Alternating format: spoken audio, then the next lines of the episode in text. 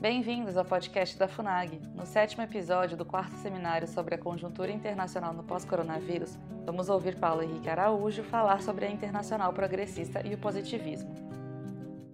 Eu, eu queria voltar a uma pergunta que agora é dirigida ao Paulo Henrique, do mesmo Delmo Fonseca, que havia formulado a primeira pergunta.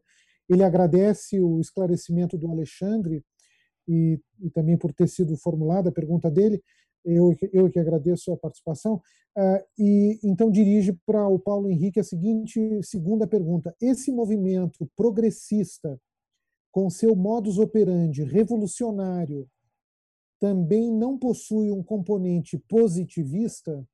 Digo isso baseado na sua abordagem sobre a tecnocracia como método dos progressistas.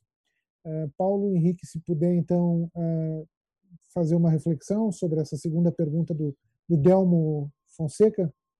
Posso, claro. É, é um pouco. A minha resposta pode ser um pouco polêmica, né? Mas eu concordo com ele, eu concordo com o que o Delmo disse, principalmente por um movimento que, infelizmente, nós estamos vendo acontecer ao longo também aí dos últimos 50, 70 anos, ao redor do mundo de diversos países. Aqui eu não vou me referir a nem a, enfim, personagens, indivíduos, políticos, principalmente voltado ao Brasil, porque eu acho que é, não, não é o, o, o, local ideal. Mas o que nós podemos ver é que, ah, eu sempre falo muito disso nas exposições que eu faço, que ao final, né, ou até mesmo ali durante, né, já da metade para o fim da Primeira Guerra Mundial, existia uma grande discussão no mundo sobre qual seria o modelo ideal, né? o modelo ideal político, se seria aquele democrático ou aquele com viés mais autoritário. Tá? E nós não, nós não devemos aí né, falar assim, nossa, mas que absurdo, é lógico que o democrático é melhor.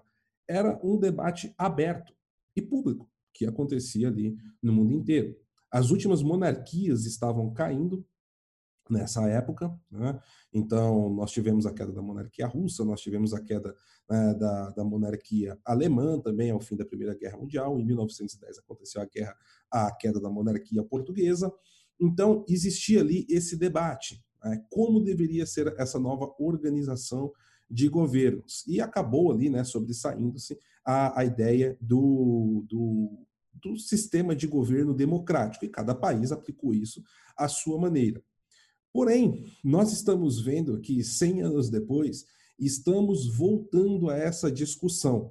Porém, ela está ali, de certa forma, ocultada, embaixo do tapete.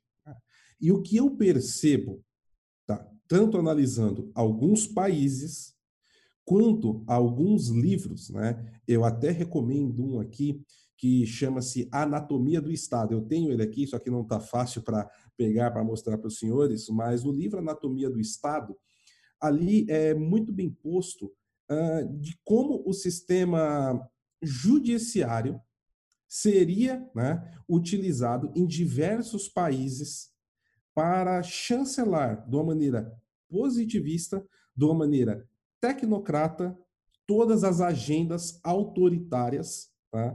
Mas sobre um manto democrático. E nós vemos isso aí acontecer, por exemplo, é, na Venezuela, nós vimos que isso aconteceu. Nós vimos no final do ano passado um, um grande caos interno que aconteceu no Peru e o, o, principal agente né, ali que fez com que eclodisse a relação entre é, o executivo e o legislativo do Peru foi justamente né, essa essa autonomia ou não do sistema judiciário peruano.